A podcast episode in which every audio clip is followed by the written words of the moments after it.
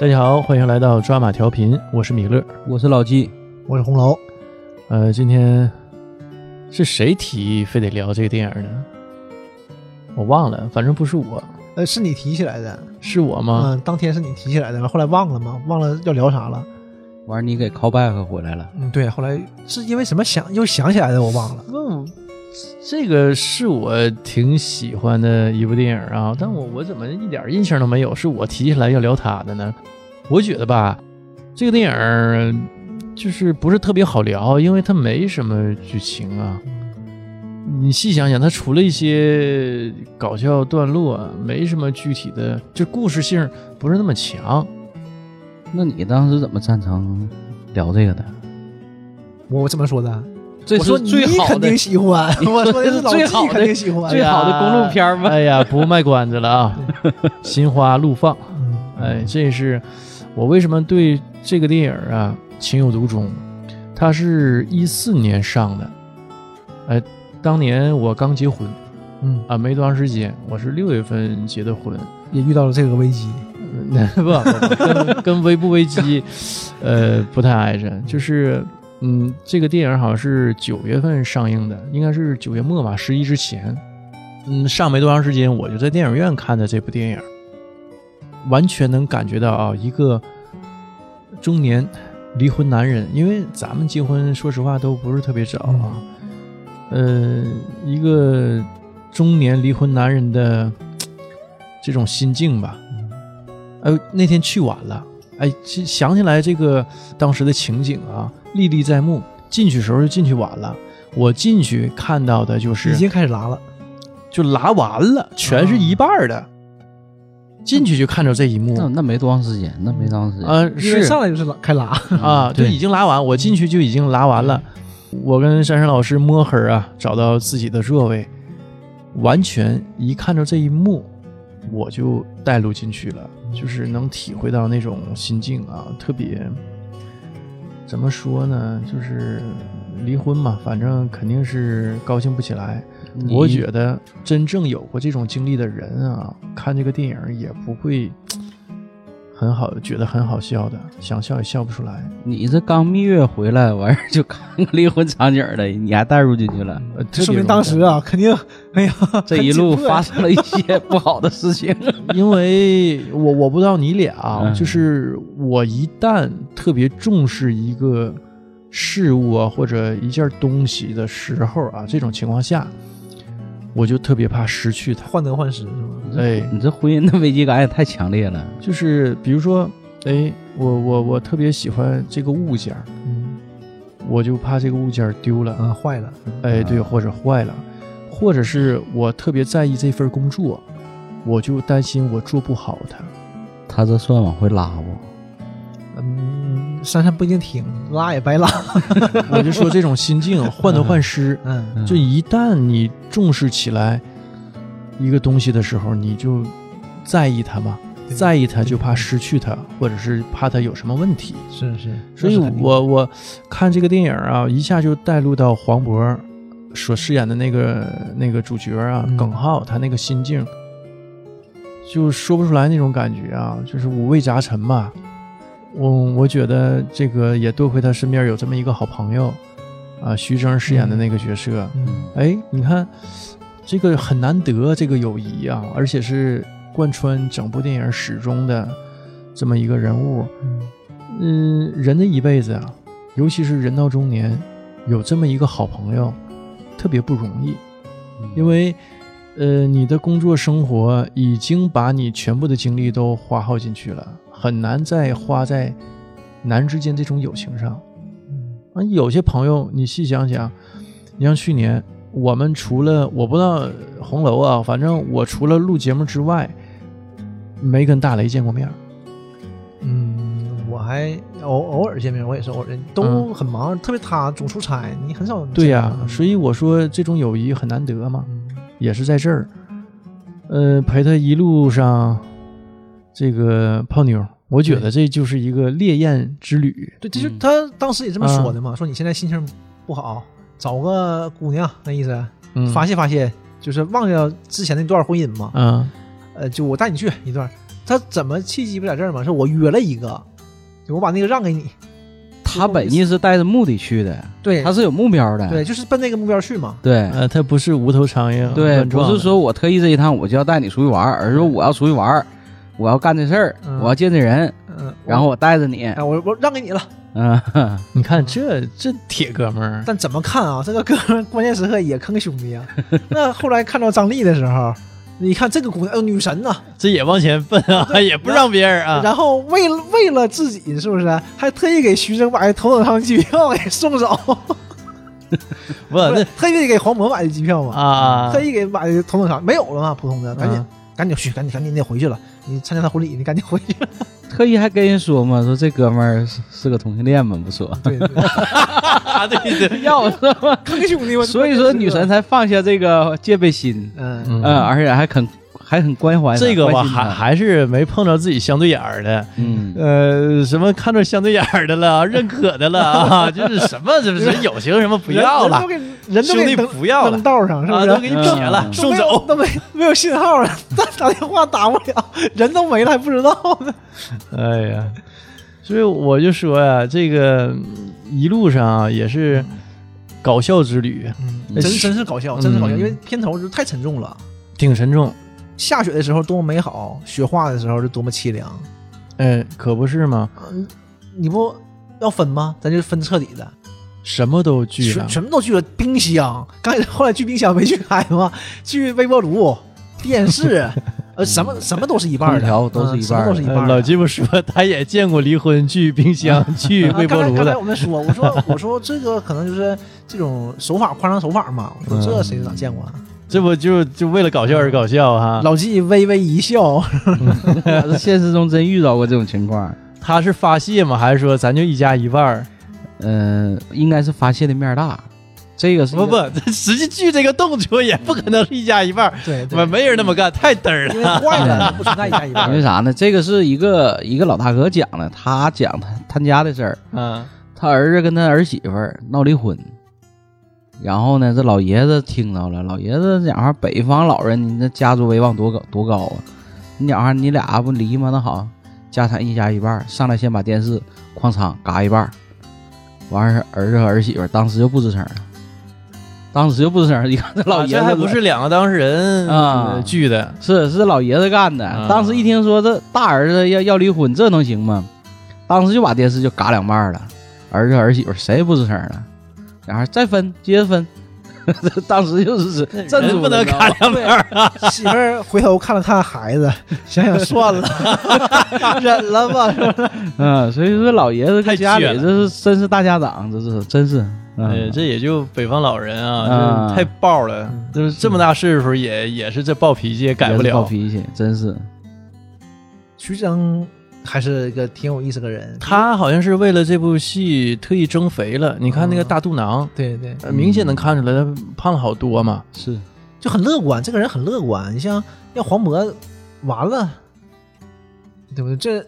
太失落，就是走不出来那个劲儿，就是特别阴暗。哎呀，为什么走不出来？因为真爱过嘛，对，因为真付出太在乎付嘛出太。多了。对，咱就不说付不付出，就是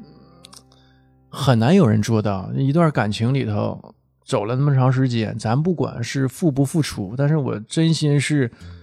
呃，喜欢对方，爱对方，嗯一定会有这种结果的。那你要说，咱反过来说啊，你说如果两个人离了、分开了，就都云淡风轻的，那这个感情就已经在离之前就你嗯早早就很已经很淡了很淡了，嗯嗯，这是这个应该是一种循序渐进的淡。黄渤这个就是非常激烈的就断开了，对他还没等淡呢就断开对，了。就是就断开了嘛。那女方可能已经很冷静了，对，女方肯定是想过的，觉嗯，得不太行。当时可能就是我仰慕你的才华，或者我喜欢你的才华，喜欢你这个人，你喜欢你追梦的状态，至少是这种或者这种，然后在一起了。在一起之后呢，发现柴米油盐肯定还是很现实的，不行，那不行那就分开呗。而你也变了，你开始卖二手音响了，你再不是当年那个你了。对，黄渤嗯饰演的那个角色一开始是一个歌手，对对还出过歌，说专出辑，专辑，嗯，但是没火起来，对呀，那你总要吃饭呢，梦想养不活你啊，养不活嗯我也养不活你呀、我也我也养这个家呀。嗯，但呃，黄渤就老认为啊，呃，离婚是因为他没钱，是因为钱。但我觉得啊，这个在录节目之前，我们私底下不也讨论过吗？我觉得既是也不是，嗯，电影里这块儿没太没太描述这方个面你可，以，这咱们都有都结婚了，嗯都有过几年的这个婚姻生活，所以唠到这个问题啊，我我觉得是很沉重的，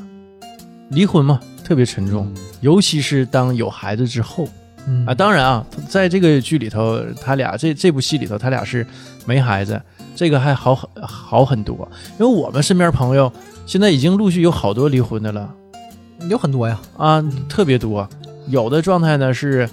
没孩子，没孩子，我觉得相对来说还好一些，好一些是因为无外乎就跟谈恋爱一样嘛，对，就分手了呗，啊就相当于分手了。对，就跟谈恋谈恋爱分手是一样的，但有孩子呢，可能这个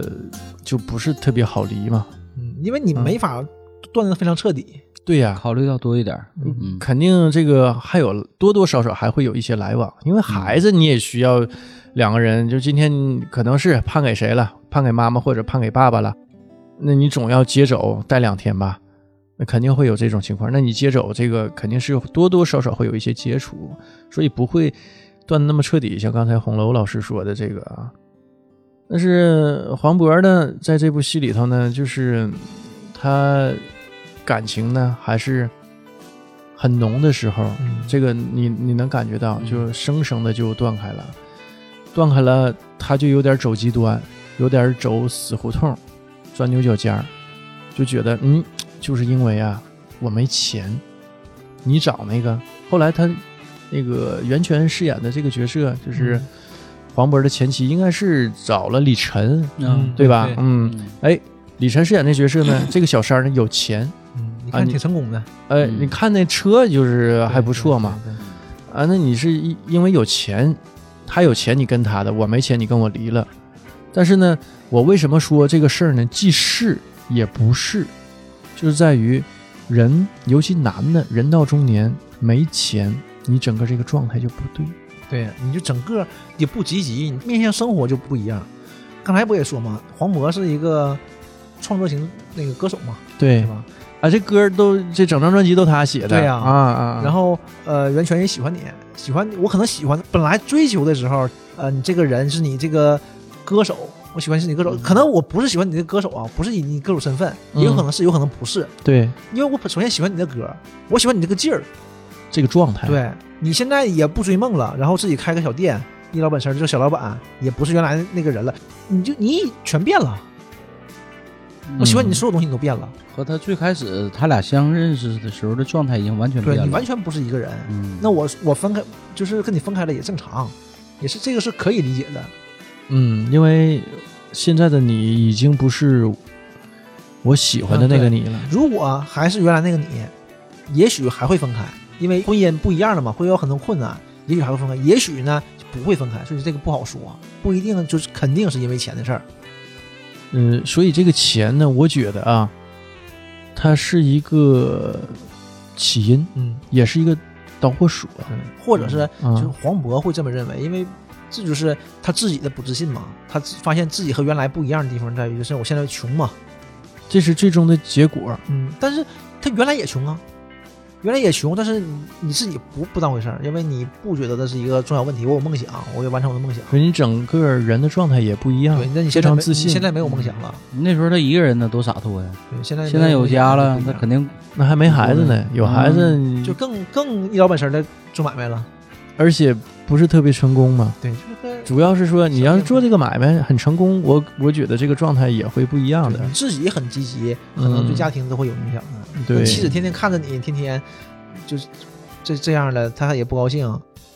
他只是维持一个生存，仅仅是维持一个生存的手段，嗯这里头没有太呃正能量的一面儿，所以整个人的状态也不好。再随着这个年龄的增长，对吧？你这个生活的变化，这是多大的一个中年危机？嗯，哎，这个我就觉得啊，是相当大的一个中年危机，就是第一事业不顺，嗯，第二呢中年离婚，对，没错儿，就是梦想梦想没有了，嗯，家庭家庭没有了，这个对人打击特别大，所以我特别能感受到黄渤他那个绝境绝望的状态。还好还有个朋友，那真是这朋友是生拉硬拽呀、就是嗯带你走出这个困境。嗯，以他认为有效的方式吧。嗯但至少是当时在那个地方嘛，在那个路边嘛，就说你看你就站在这个阴影下，对吧？你就走出来，走出来不就好了吗？当时拍的是他在楼下面嘛，嗯阴影里边虚那个虚有阴影征站在那个太阳下嘛，黄渤也不去，哎，一顿说，最后还是去了。实际上说的容易啊，哪是那么容易的？嗯对，但是但是就是呃，黄渤也是就给自己一个机会嘛，也想走出来，肯定是也想走出来，但是所以才跟他去对嘛，。嗯但是觉得你肯定你这事儿不靠谱，方式而他觉且得有问你题心境也不对，对，就是我我落到这种心境了，我可能我觉得你这方式啊有问题，也不会达到一个很好效果啊。但是又有什么好办法呢？但起码出去溜达溜达，对能是散散心。试一试呗，就这样的。换一因个为环境两个人完全不是一种人。嗯黄渤是那种可以杀下来做小买卖这种人，就老婆孩子这种人。嗯，徐峥完全不是，徐峥是那种、浪子啊，对对 对，游戏人间的这么个人。这呃过个这个收费站呢，对都对能跟对，人家搭两句对讪啊都，都都聊一聊的，就是嗯。见个姑娘都不放过的。是，所以这个非常像我们身边一位朋 友， 回回聊到这种男女关系，都会我都想会想到到他嗯他，啊就是。嗯对他就是 徐峥饰演的这这种角色嗯啊，这这一类型的人， 真是一一样一样的，实际你说张老板算不算这这一号？张老板但张老板吧，属于能聊，但是他没有什么实质性的对对下一步动作，就聊聊就拉倒了对。他也他也不他也不太想，因为毕竟忙嘛，不，他不忙的时候也没见他这样。嗯，他就是那就不用这样，他他就别的发泄方式，直接是不是？中中间也有一段一样的嘛，中间也有一段一样不的。不，那就不知道。反正呃，张老板啊，跟跟徐峥的这这种方式不太一一样，，对，这完全一样完全一样，啊。就是、而且乐此不疲，哎也呦，会特别享受这个过程也会驱车啊跨城市的，啊。那劲儿上来了嘛，对就是摇哪儿跑。那这徐峥拉他拉着黄渤的不也说嘛，嗯说我那有个网友，对吧？我让也跨城还挺老远挺老远的，啊我。让给你了，你去吧，就这一道嘛，对吧？就是一道的这种自己的救赎吧。不，这片人讲就是这样嘛，主要围绕就是这个黄渤怎么走出他这段感情经历，嗯一件一件的搞笑事儿嘛，你知道的。嗯、这一道上遇到了几位女性啊。嗯第一位遇到的是演员叫陶慧儿，她饰演的一个阿凡达，把身上都涂成蓝色啊。嗯呃，就是风景区碰到的这么一个女性，天门山嘛，嗯、实际这是很多男性心目当中特别理想的一个女性角色。呃我我刚才私底下跟大伙儿讨论的时候，我还跟红楼老师说，我说这个特别像《鹿鼎记》里的双儿，最完美就是双儿，就是嗯双儿真是所有男性你最你完干美什么都行，我就认定你了，我就跟着你。然后我跟着你，我无怨无悔，我还全身心的帮你，你有挫折了我还安慰你，我这哎我去太太好了， 你遇到危险我还上，对对 对，就就我全帮你，而且还挺厉害，对吧？还挺厉害，呃嗯、对不对？一巴掌给人那个新提的线儿就给打断了。 哎呀，这个反正阿凡达也是挺不容易的，但是你看陶慧的演员这部戏之后，我就没看她在其他电影里啊，电视剧我看的很少，嗯对没在其他电影里再出，现过，嗯没呃，或者是饰演特别重要的角色，应该是也有但是啊没，太注意就没。引起太大的，就没火，没红，嗯，嗯。但这个角色还很讨喜的，但是大家伙儿都记住阿凡达了，嗯，嗯，好记啊，瓦蓝的，是但是你看她卸妆了也很漂亮的、这个演员，卸妆师，而且人也修成正果了。后来一看啊，你谁呀？还还问呢吗？ 没认出来吗？ 呃，那个徐峥问啊嗯，，对，呃，完第二个遇着的是，呃，周冬雨啊，我看电影的时候完全没认出来那是周冬雨，嗯这一眼就是周冬雨嘛。但我真没认出来，我以为找的一个呃小演员嗯啊、不是那么著名的。呃，后来看到周冬雨出场都一大半时间了，我才认出来啊，这是周冬雨。那冷眼一瞅，那个萨马特造型、嗯完全跟她平常那种对对对，呃之前饰演的那种小女生形象完全不啊一样。呃这个这个反差很他大。那个杀马特一出来，这这种反差反差特别大，你就感觉特别搞笑，就一看就哎呀太逗了，他演这么个人 太逗了，而且说话一套一套呃的，对就是就是典型的那种，就是当年这个七八年前的九零后的那段时间特别流行那种杀马特的那种呃风格那种价值观，有嗯种嗯是。这杀马特这些年不是特别流行了哈，因为、我嗯因为那些杀马特现在都已经是中社年人会了社会的中坚力量了，对、他们已啊经 所以已经不在杀马特 呃已了经。已已经归回正常了。那没有呃这个后继接班人吗？嗯这没有了是对不？这个这个价值哎，观还是我比较我我偏激的。前那个咱们之前不老有看到一个图片嘛，一个男的、嗯男男生一个自拍，他就是给自己打打扮成一个杀马特造型嘛，嗯还留一小胡子。啊，完了你你我不知道你们看过那张照片，在网上很火的。嗯后来这哥们儿也人到中年，慢慢的现在也就是打扮的挺正常的，对就不是那么犀啊呃犀利先锋了。当时的那种非主流嘛， 人打扮正常也挺帅一小伙儿的，对嗯正经的。嗯但那会儿一看，这怎么太太先锋了，咱有点接受不了。对我们接受不了。但是那个那一代人就是那个时期还可以啊，对，就那个时期就对那个文化就特别痴迷有一些人啊，痴迷哎，而且就觉葬得爱家族，嗯，就觉得好像这个按正常走吧，按你正常人的这种生活方式不行，我接受不了，我就得必须玩点另类的，必须给你整点不一样的。怎么火的呢？就突然之间，我们哎啊 这个那文化会冲击儿，进来了，就是哎这呀，个大概也就七八年吧，嗯之呃，前还挺流行的啊。后来就销声匿迹了，现在只是在互联网的这些记忆当中对对对啊， 那那流传那的个啊痕迹了，那波人自己现在看一看，也觉得可能挺有 意思。是觉得挺有意思的，就包括那哥们儿啊，就我说的那个自拍那哥们儿，现在不也打扮挺正常的一个中年人？ 他说那会儿确实，我为什么要这样？ 他也自己问问心自问过。有那么一小段儿审美，就是还是有点变化的。现在、嗯现在的零零后，他也也不喜欢那样儿。零零后，零零后不知道现在喜欢什么啊？我完全就已你经现在嗯不太了解年轻人街怎么啊上想你也了。看不着那个形象了。对，我记得早期好像是沈阳看能看见吗？有有也有啊有，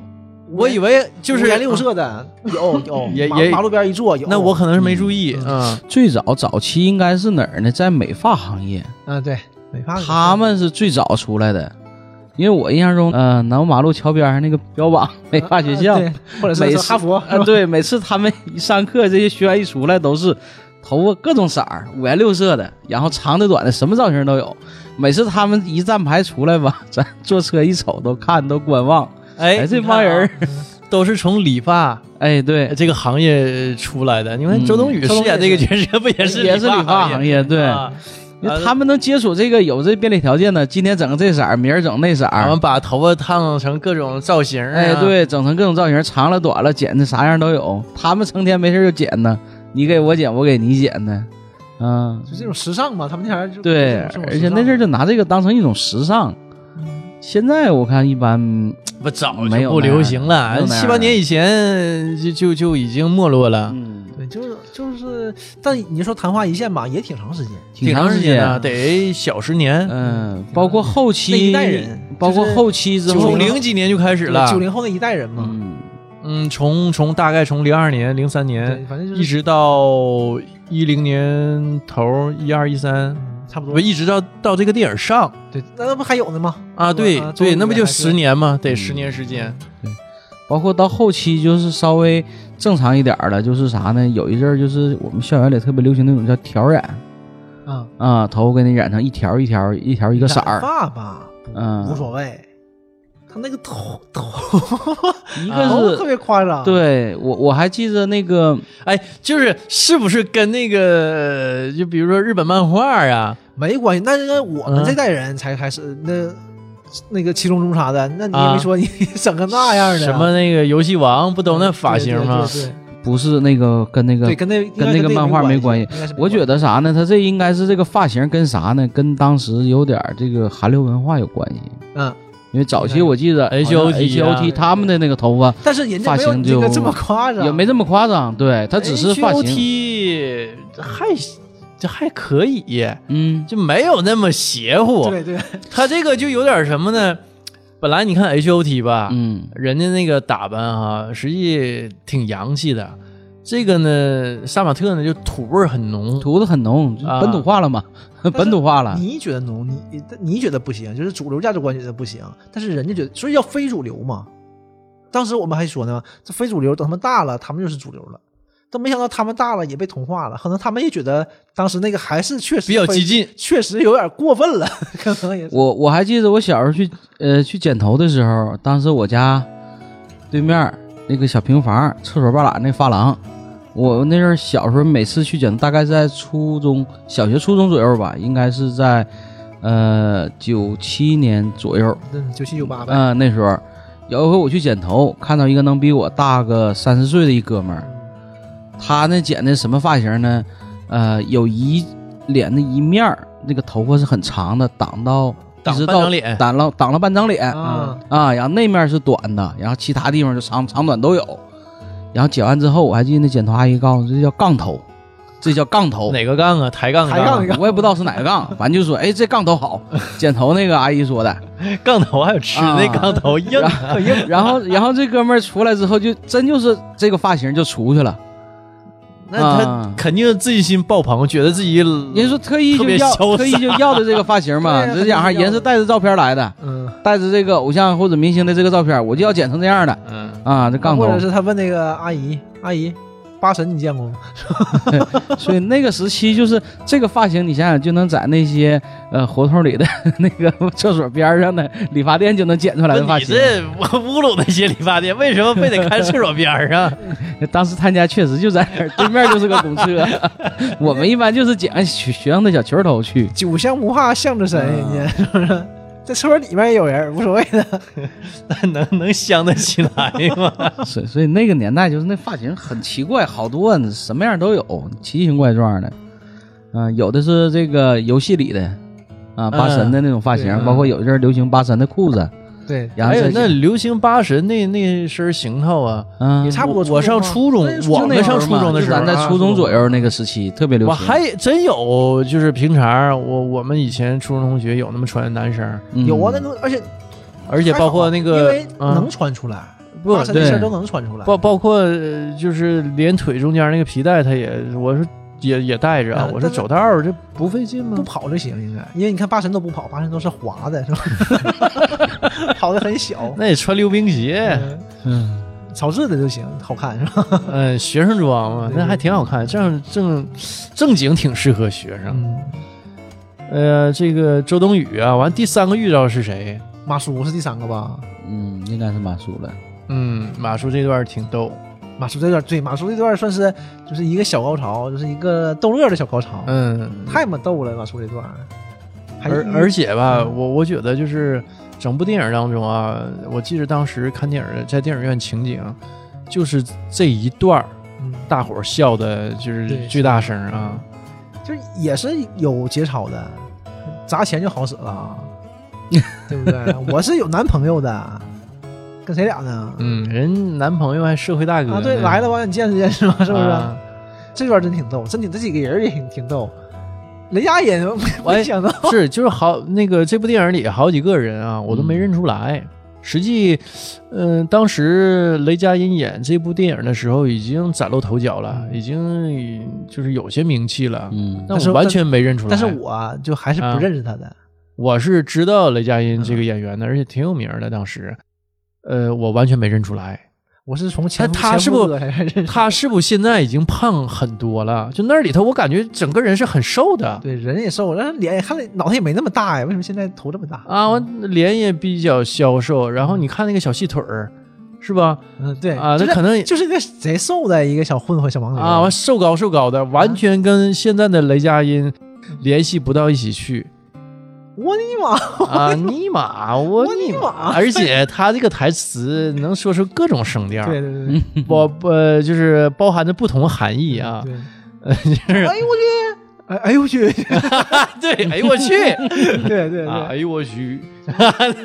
那小跑腿儿太逗了啊，，就是嗯他只不过换成我尼玛，我嗯尼玛，我尼玛， 是吧？各种声调儿，我啊包含着不同含义，是不是大哥来了就嗯，怎么的？还让我女朋友给你表演节 目？你站你站出去，站出去，给我唱一首《敢问路在何方》。 要不嗯，黄渤啊，不不会，正好挺契合这真个真真特这别个契电合影儿，啊，真嗯契合。所以刚开始说不会嘛，也挺排斥的，不会。后来怎么会不会会不会？完了硬唱嘛，唱下就停不下来了，嗯，就是他就是那个心境可能也他想发泄出来，唱一唱就感情上来了。特别这首歌也是多迷茫啊，他正是迷茫的时候。嗯，是，嗯我就觉得，哎呦，实际徐峥也挺屈，你让人削成那个样儿，这块儿完你搁这站着唱歌，啊你这块儿不理我，你我不还管叫他呢，我，完唱句儿句儿的呢，停就停都停不下来。哎，我这顿唱啊，都不用唱了还唱呢。我就觉得，嗯这跟你做朋友 没真没啥好处啊不。是当时自暴自弃中嘛，枪一拿出来，嗯社会大哥马上变了，马上变成知心大哥了。嗯，你不要年纪轻轻， 你你还你还年轻，不要走上犯罪的道路。你看给人讲所以我说这段最有 意思啊，嗯太有逗了，嗯拿枪咔逼上了还，双枪呢，我又掏了一把枪，道具枪啊对，他给剧组送道具嘛，嗯顺便儿嘛。顺便拉呃黄黄渤对去溜达一圈儿。嗯对对对，这挺逗，咔咔双枪，当时就傻了，俩人还互指嘛，嗯还就有海报呢。刚开始我还合计什么 片儿， 枪战片儿 穿的什么浴衣、 啊，浴袍袍袍就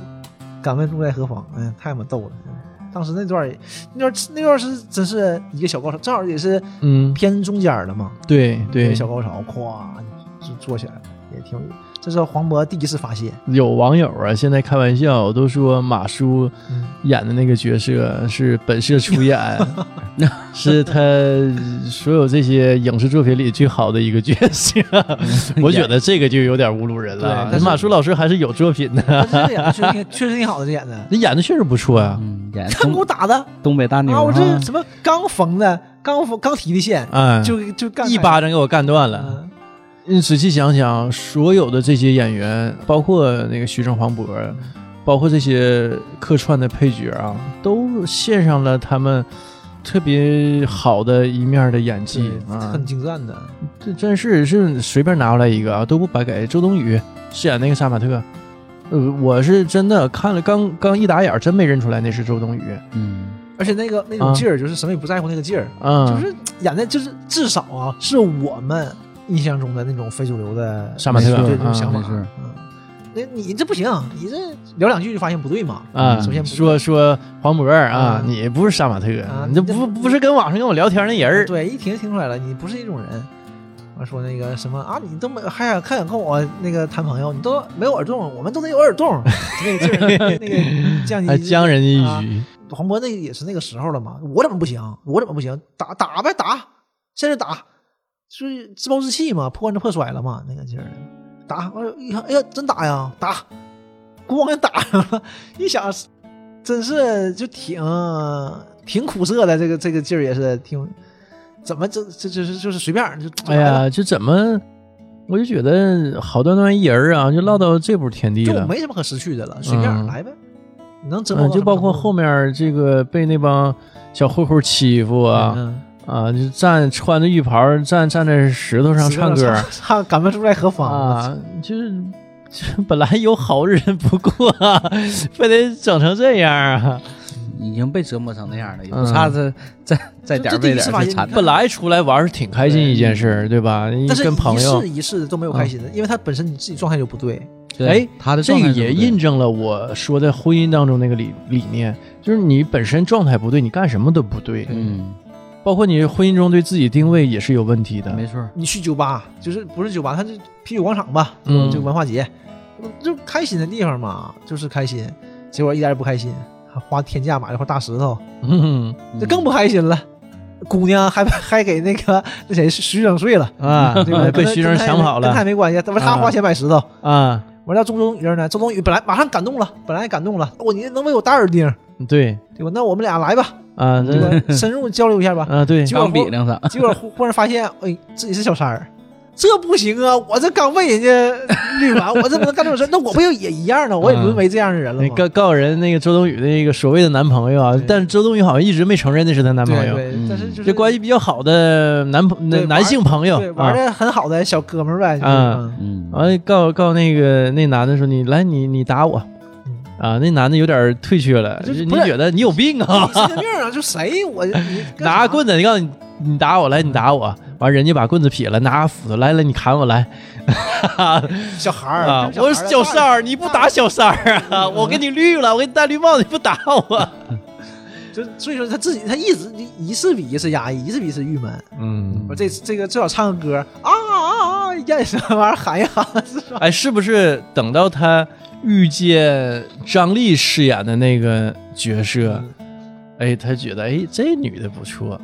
对，但是他是不是有点走出来点了？哎，嗯哎呀，跟这女的，啊想啊也一一思思的嘛，是要回去还是不回去？这嗯因为这个时候黄渤已经开始拖他后腿了嘛，你得回去啊！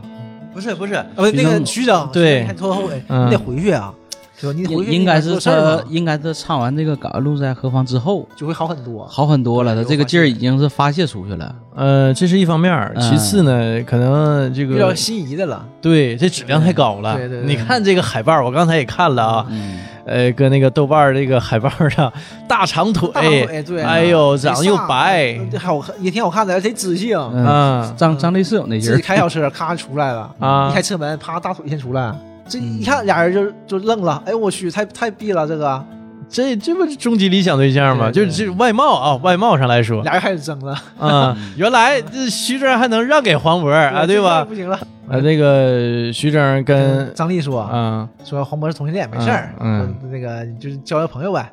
就是就这样的。所以就放下了这个张力，放下了戒备心嗯，刚开始还一顿喷防狼喷雾呢，防狼喷雾啊，对，这防狼喷雾后来也用上了，因为黄渤不扎了个耳钉儿对， 一看啊， 觉得就没有， 就不是正常，也不太正常嗯啊。完了就是顺势就说的啊，这同性恋， 啊，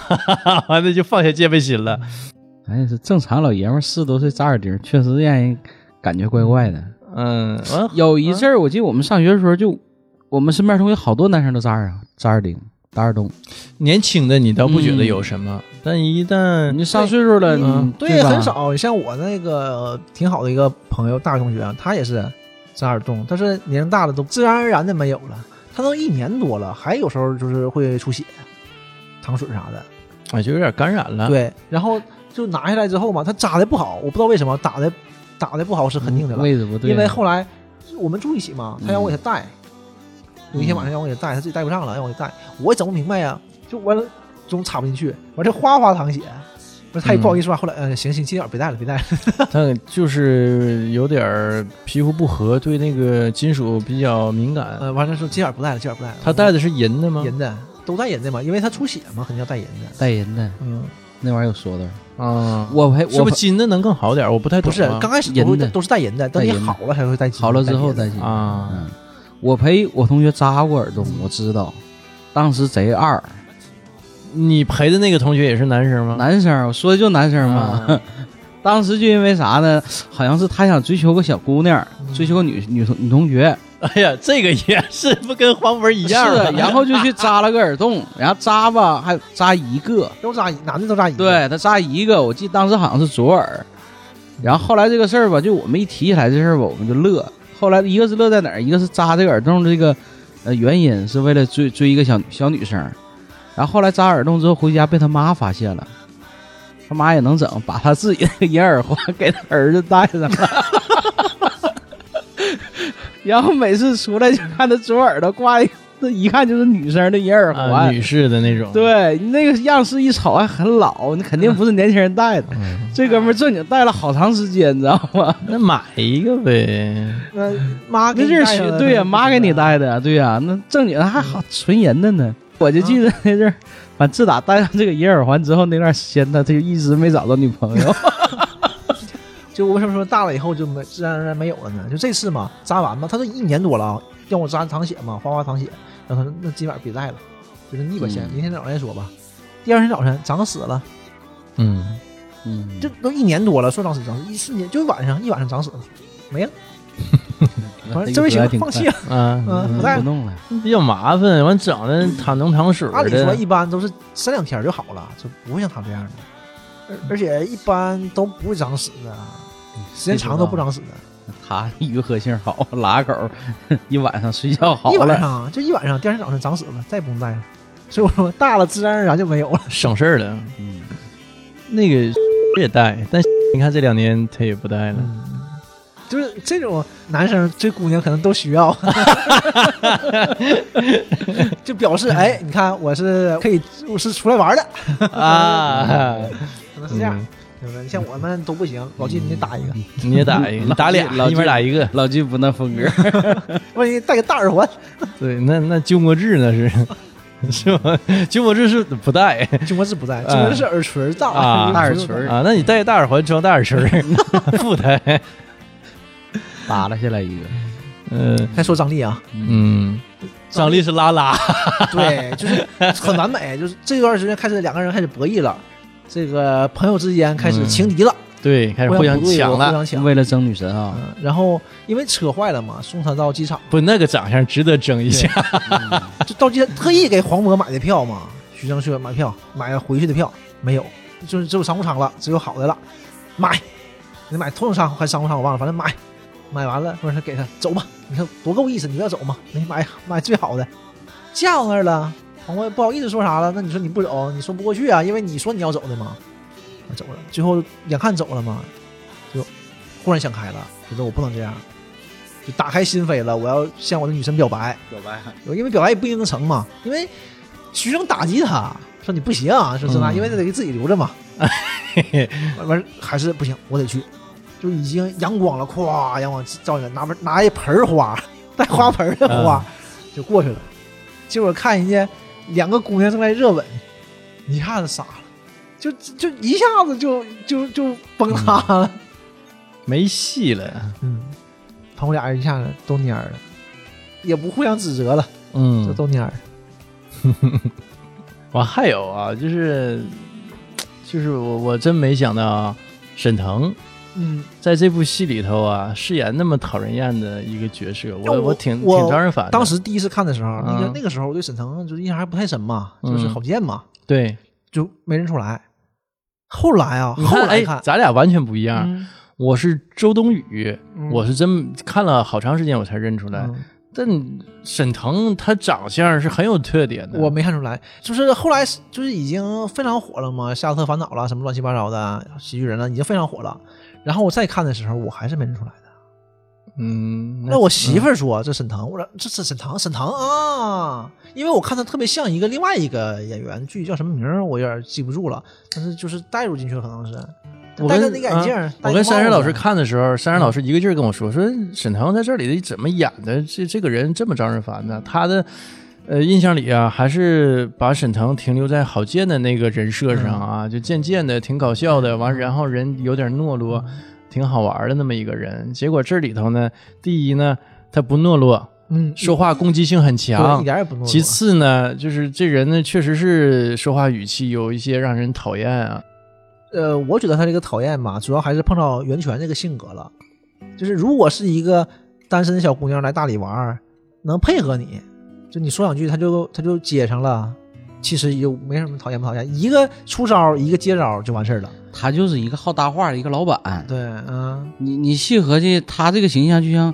呃，以前咱吃饭的时候那个包子铺那大侄儿啊，那大侄儿不就是吗？一进来呀，跟不谁是都大能侄搭上儿，两句。是我们是他大侄儿，对，我们是大人侄家儿不，是大侄 喊儿，喊喊这些人都叫大人侄家是儿。大叔，人家 喊你大侄儿。那你看，人家就属于比较好搭话那伙儿，你早上吃个包能给大家伙儿逗够呛。嗯，但是我不觉得沈腾饰演的那个角色啊，在里头有多搞笑他一，点也不搞笑，他不就搞是笑一个他也不是逗你，嗯，对，就是他爱搭话，他完了就是爱搭话，说话不讨喜。没错。但我他说就是你就是碰到这个人了，你嗯碰他是首先有攻击性嘛，就嗯，是我会让你干做什么，然后我会哎一个劲儿劝你做，嗯对呀、但是袁泉是我就随便我就不听，我就不行，嗯他就越劝越一直劝一直劝嘛，就越劝攻击性越强，就在刚着你。在那种地方，你尤其他们酒吧晚上的那个活动，他就希望你这个这些游客呀能够这些放住开客都来对参与，对，能特参与别是进来。特别是美女，你没错这这多拉人啊！对对呀、哎那阵儿那个时期，大理云南大理那边，他那些酒吧的文化打造的不就是那种邂逅啊、艳遇啊，啊就打造这些东西。包正括常啊，你现想在啊，，嗯你源泉去是干什么去了？尤其还一个单身女性，你去干嘛去了？啊就是邂逅去了嘛。对呀、因为他听那个歌嘛，听他耿浩是吧？对黄渤饰黄演渤那那角个色角色，啊，他就是这首歌去那里嘛，就是这种浪漫的这种邂逅嘛，爱情邂逅嘛。他去是去大理是去洱海，我忘了，去大理，去大理，去大理嗯，然后他他去的是洱海，嗯嗯就是你奔着这个爱情来的嘛。小姑娘一个人，既然一个人来这边，肯定是奔着爱情来的。要是嗯，玩得开的，呃你要说挺好奔爱情吧，呃，可能也未必全部都是，可能他奔的那个东西更抽象，文艺青年嘛，哎，对，就可能典型的文艺青年，袁嗯泉是个典型的文艺青年的形象。对，因为一首歌这种感悟，就一个人背包就来了一场说走就走的旅行，也是刚分手嘛，和夏雨 是不是和夏雨分手了？啊，对对对，啊。 是他，他俩老老演这种啊，要不就是，呃，这个前男友啊，要不就是嗯惊鸿一瞥的啊，对对对，以为哎呀，这是我意中人嘛，互相客串 也啊，是也是这种感情，呃，受感情的伤，嗯来大理疗伤嘛，疗伤都是这对。种，因为肯定是奔着爱情来的，邂这逅爱情些嘛这些景区文化，大部分这个酒吧都打造这个元素。打这个旗号、这个元素、嗯这种文化，我记得那年我在西塘古镇的时候玩的时候也是，他晚上不有酒吧吗？那边酒吧也是模仿这个大理那一带，也是打造这个风格。然后有一天晚上，就那天晚上我们在那儿一个小酒吧，在那儿喝酒，嗯然后当时有也有那么几桌人，其中有一桌我就记得是一个呃一个男生一个女生来的，一瞅就是一对情侣。然后后来我们玩玩就玩乱套了，几桌人就一起玩，在一起玩。等我跟我朋友出来的时候，我就看着这个女生和另一桌的一哥们儿两个人在边上，那就发生艳遇了。 然后这个女生带来的那个男伴儿 嗯，去给他买水去了，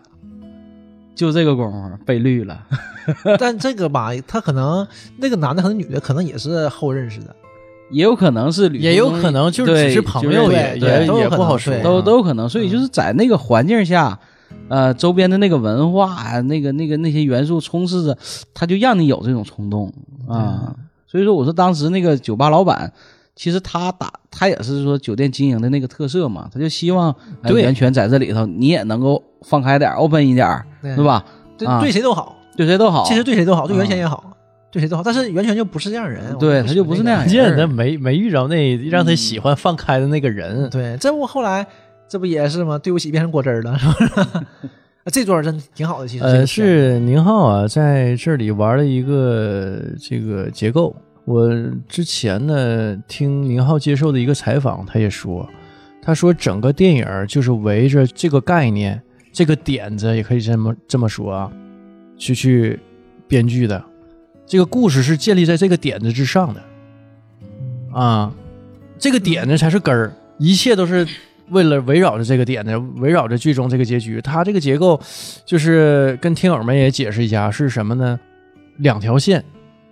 对，就是一直演的都是两条线，对，两条线，一条线呢是，呃，黄渤刚离婚，然后呢，徐峥带着黄渤一路从北往南走，对啊，最终呢到了洱海是洱海啊嗯那个旅店，对然后另外一条线呢是袁泉，袁泉呢听完黄渤的那首歌对，啊，叫《去大理》是是吧？对，然后也是从北京一直往南走，走到大理，去到那个酒店。对但这里还他有一故个意什么给你一种错觉，嗯这有个什么啊什么地方呢？呃，黄渤和徐峥来这个酒店，是因为黄渤是在这个酒店认识他的前妻，他嗯想回来就是呃，开始和结束都在这儿嘛，就是对这么就是想的。最后人点出来这个主题了，他是嗯是这样，就是会给观众们一个期待，就觉得你看，呃，两个失忆人，对吧？对袁泉分手了，跟男朋友，然后黄渤离婚了，期待着两个人遇见在一起。但实际上呢，袁泉演的那个线儿是过去，嗯黄渤是现在，袁泉就是黄渤的前妻。是，他一到遇到那个墙，一下整个镜头就是一下变换了啊，对，呃，就一但是下就穿越但是了。当时我还没看出来，直到他那个狗出现，说狗叫什么名儿？狗叫对不起。他说对不起我，我还没反应过来怎么回事呢。说那什么不好听吗？什么什么就是太悲伤了，怎么地的？说这改名叫果汁儿吧，因为这狗本来就叫果汁儿，嗯一下子就明白了。啊，对，这是之前的，就一一下子就哎呀全放开了。嗯，那要个嗯之前有很多段落你都理解不了，对，当时看的时候你是感觉有点错乱的嗯对这个这个嗯结构，有点突兀，嗯但你也不知道怎么突兀。但是结果你就会发现不突兀，你就会自己往前想，把前面这些全想出来。嗯黄渤这一路上，家人说嘛，每一段都很压抑嘛，每一段都不好。他演一段这个，演一段袁泉那个，演一段这个，演一段袁泉那个，你就感觉袁泉真是完全符合黄渤的要求，真命天女嘛。而且袁泉就一直在这个大理，他也在等嗯着耿浩，你就感觉他好嗯像他俩他就等着他一样，等等着这个呃黄渤这个自我救赎，然后到结局有情人终成眷属，嗯给观众的感觉就是这样的，你就一直在等着，一直在等着，但最后两个人真遇上了，哎呦，我感觉嘖结束了，这片子结束了。结果呢，这是他前妻，嗯就一下子圆回来是圆回来，但是大家一下子就傻了，这怎么？嗯惊着了，对，就你会被这种结构叙事结构啊，嗯呃惊着，你就赞叹哇，原来是他是这么设而计且的，又是也是一个遗憾，就因为嗯并没有圆满，并没圆满嘛，嗯，也一下子，哎呀，就是怪不得这么合适。他整个故事是建立在这个点子。嗯啊，以以这个点子为基础，然后发展出来这个故事，所有故事围绕着这个点子去展开。但结局也还好，因为呃，黄渤也经过这一系列事情嘛，也想开了嘛，也放也放开了，也去参加这个前妻袁泉的婚礼了嘛。嗯婚礼上遇到那个伴娘，对吧？就就可能会有有下一段爱情故事了嘛。嗯他又、又想回去接着写歌了嘛。然后这个伴娘还是个音乐老师，但也就是电影啊会这么讲。实际上，如果真实情况下，不会有人会那么快从一个悲伤的状态中走出来，这也挺长时间呢，这也挺长时间，这一路下来，而且一路下嗯来，他也没有一年。呃没有一年到一年对不啊，但是嗯你不一样，一般人可能就找个角落就舔舐伤口了。这有这么个狐朋狗友陪你经过这么多大起大落的事儿， 这也不一样，这一段时间发生多少事儿呢？对，他也俩不一样啊。嗯，但我觉得持枪 想，抢劫，如果真正啊被伤到的话，嗯很难走出来。嗯，你看看他一开始那么极端的所作所为啊，把所有东西都劈成两半，就要这么分家，包括冰箱啊，或者什么微波炉啊，这个结婚照啊，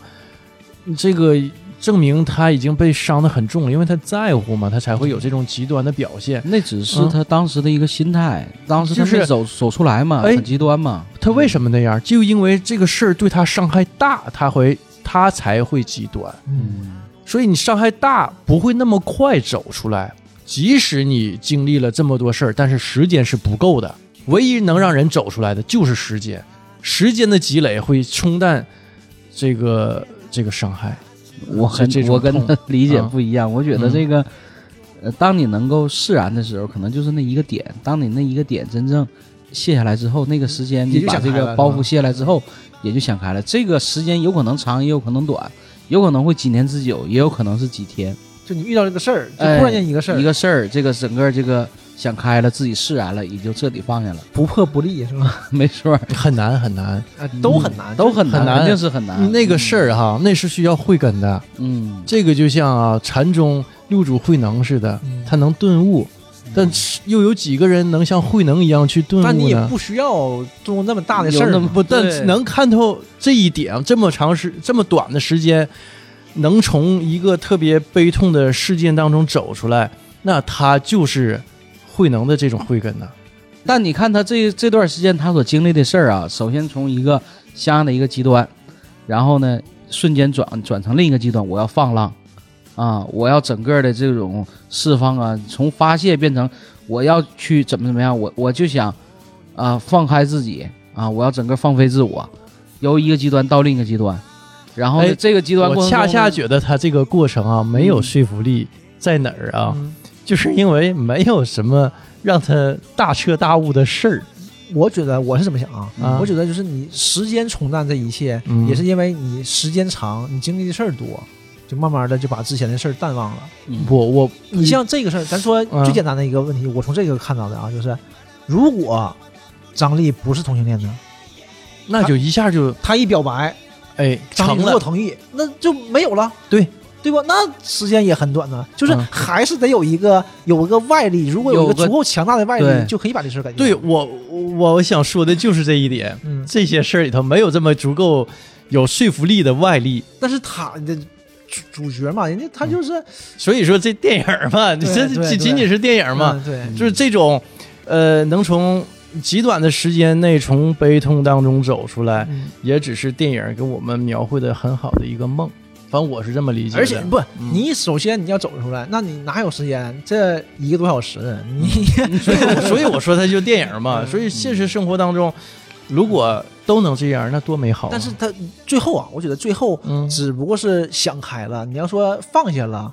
嗯，怎么算放下呗？你说他不悲痛了是不可能的，但是能正视这个问题了，至少是这样。我觉得，嗯呃，能往前迈进了嘛？哎，不不是，咱咱虽说啊，咱几个都没离过婚啊，嗯但是总归是失过恋吧？最简单的，张老板那个释然的事儿，经过了多长时间？经过了多少个事儿？对什么事张啊？老板，张老板， 张老板释然了，从此不再梦做梦了， 对， 让媳妇儿给说了啊嘛。对吧？完我我想说什么呢？我就想说，一个人呢，从一个悲痛经历当中走出来啊，实际上是需要时间冲洗的，时间才能冲淡一切。你事件经历本身会让你看淡、看清一些事儿，但它不是这个主要的一个东西。所以你看，你我同意我这就个观想点吗我我就想你问啊，同意这个观点吗？我到现在我今天我也不同意这个观 这点。话我没法接。 我我就我就是想说啊，我说是咱虽说啊没离过婚，但失过恋，嗯，反正我是这个、嗯、花了很长时间，花费了很长时间。是啊这，这个不一定非得指婚姻，就是你所喜欢的一个物件儿，不一个就咱那个物件儿对和咱就我说我感觉因为嗯 你对这个物件儿跟物件儿都不一样付，出的不一样。物件儿付出可的不一样比比不你了。啊就是付出的多，你才会感情更深，对吧？但是你咱就说感情，嗯、你说要靠时非得往间，感情上引呗，就你是你失恋了会非常不难你受，说说不了别人，咱可以说说啊自己。这失恋了非常难受，对吧？这时候杨幂要是追你呢，啥都忘了，烟消云散，对不？所以说嗯就不还不用杨幂追你，啊你追到杨幂，啊 不也也杨幂老师好，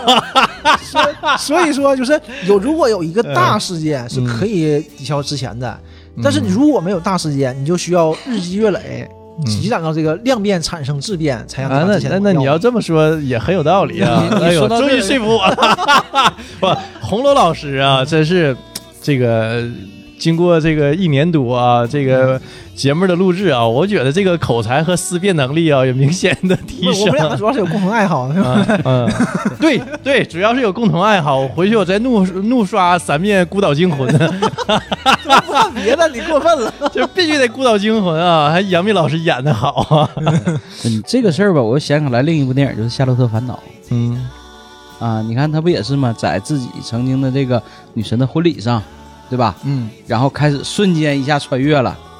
啊，当他最后儿经历了一段不同的人生，当然这个都是意淫出来的。 对，最后儿呢，又找回自己的那个属于自己、适合自己的那个人。才明白。但是那个片子太主旋律了，就是才明白原 来，呃，那段也不一定是好的，对吗？但是不可能， 还是喜欢那段儿， 不可能，还是那段过瘾。对，我还是喜欢那段儿。嗯，我我就觉得真的就是，即使知道是那个不好的结局啊，让你选，我我觉得啊，但凡是一个心智正常的人，都会选那段轰轰烈烈的。对，而且你嗯那就会告诉自己，我可以稍微调整一下嘛。对，我对就呀呃对搂着点儿呗，低调点儿呗，稍微低调点儿啊嗯，对 吧？反正都是意淫出来的人生，对吧？适当控制点儿。非得整那么狠呢？ 这就是做梦，你控制不了，你知道吗？嗯，嗯，不不受你这个思维控制，嗯但实际上谁的人生，谁又能就按照自己的意哪志有去人发展呢？能对呀、掌控自己的人生？没有，嗯完全没有。嗯很就包括这个世界上这些大富豪，这些掌握着真正权力的人，他也未必所有的事儿都能按照他的思你想看去走。电影里有很多啊，这些枭雄们最后都会说，就是我的人生我自己掌控。说这话的时候都在干什么？都在自杀。就是我想什么时候死，我就什么时候死。说我这人生我自己掌控，我就自杀了。那你有能耐你活一百岁呀、对吧？你这五十岁你自杀，我算什么本事？ 对吧？算什么掌控啊？嗯，你活一百岁，你算你算你厉害。哎呀，今天时间也不早了啊，咱们要不就到这儿啊？到这儿已经十二点多了， 行，我就已经困了啊，拜拜。拜拜。拜拜